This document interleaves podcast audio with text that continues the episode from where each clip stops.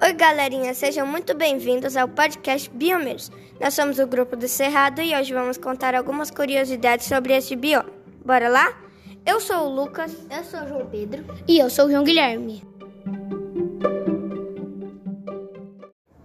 Vamos falar um pouco da fauna do Cerrado.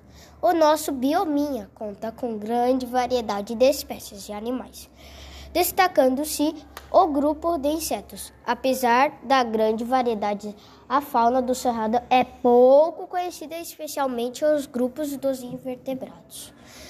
A fauna apresenta cerca de 837 espécies de aves, das quais 24 são endêmicas, 185 espécies de répteis, de mamíferos, sendo 19 delas endêmicas, e 150 anfíbios, sendo 45 endêmicas. Alguns estudantes indicam que há cerca de 14.425 espécies de invertebrados. Agora que vocês sabem da fauna do Cerrado, bora mostrar um pouco a importância do Cerrado.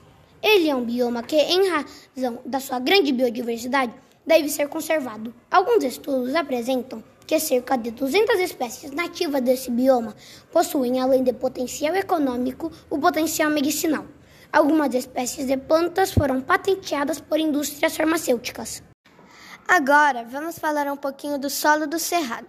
Os solos do bioma cerrado caracterizam-se pela sua profundidade, drenagem e por serem antigos, datados no período terciário. Os solos geralmente possuem cor avermelhada, são porosos e permeáveis, portanto, sofrem intensos processos de lavagem da camada superficial do solo pelo escoamento de águas superficiais. Contudo, há regiões do cerrado que, em que os solos apresentam formações de couraças que acabam dificultando a entrada de águas das águas da chuva, impedindo que nessas áreas formem-se vegetações exuberantes ao desenvolvimento da agricultura.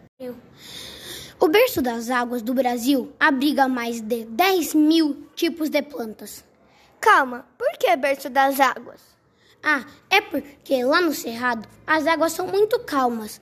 É o tipo onde elas dormem. Beleza, galera, mas e as plantas? Se são as plantas que você quer, são as plantas que tu vai ter. Entre muitas árvores do cerrado, a maioria delas tem troncos imensos, equivalentes a 20 metros de altura e profundidade. Mas, infelizmente, tem uns bem pequenos que não captam água e levam queimadas, tirando o que as pessoas desmatam. Tururu. JP, você pode falar um pouco do clima do cerrado? Claro, o clima do Cerrado é formado por duas simples estações. Uma delas é o inverno seco e a outra o verão chuvoso.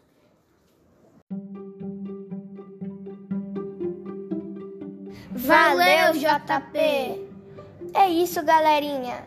Esse foi nosso podcast sobre o Cerrado.